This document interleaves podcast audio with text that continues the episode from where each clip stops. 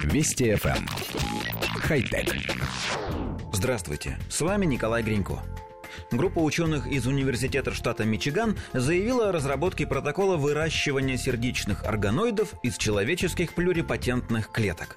Проще говоря, исследователи смогли вырастить в искусственной среде крохотное сердце, точно такое же, как у эмбриона, которое даже начало сокращаться. Исследовав мини-сердце, ученые убедились, что в своем развитии оно проходит те же стадии, что и сердце человеческого эмбриона, формируя клетки эпикарда, эндотелия, эндокарда и фибробласты. А самое главное, способ выращивания органоидов довольно прост, не требует дополнительного оборудования и легко воспроизводим. Ученые активно развивают регенеративную медицину. Вместо того, чтобы заменять поврежденные ткани искусственными материалами, гораздо лучше попытаться вырастить новый живой орган. Конечно, это было бы невозможным без открытия стволовых клеток, способных развиваться в любой орган. Поначалу такие клетки брали лишь из эмбриональных тканей, но сегодня существует технология индуцирования, когда клетку другого вида перепрограммируют, делая из нее стволовую. Первым способом постройки стал биопринтинг – печать новых органов из живых клеток с помощью 3D-принтеров. Упрощенно это выглядит так. Клетки встраивают в особый каркас в виде нужного органа, например, ушной раковины, и помещают в питательную среду.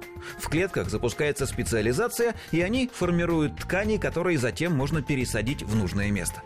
Пока подобные опыты проводят в основном над лабораторными животными, но список достижений впечатляет. Ученым удалось вырастить ткани кожи, костей, мышц, сосудов, а также сложные органы, почки, печень, легкие и даже фрагменты мозга. Ткани сердца тоже входят в этот список, но теперь наука смогла перейти на принципиально новый уровень. Был выращен так называемый органоид – заготовка, зачаток полноценного человеческого органа. Группа биотехнологов под руководством Айтера Агирре собрала стволовые клетки в шарообразную структуру, а затем с помощью активаторов запускала в ней процесс формирования разных тканей. В результате получилось крохотное сердце со всеми основными типами клеток и структур, такими как сердечные камеры и коронарные сосуды. Уже на шестой день клеточный шарик начал сокращаться, а к десятому дню его пульс стал регулярным. Конечно, это не означает, что с завтрашнего дня все клиники мира поставят на поток выращивание живых человеческих сердец.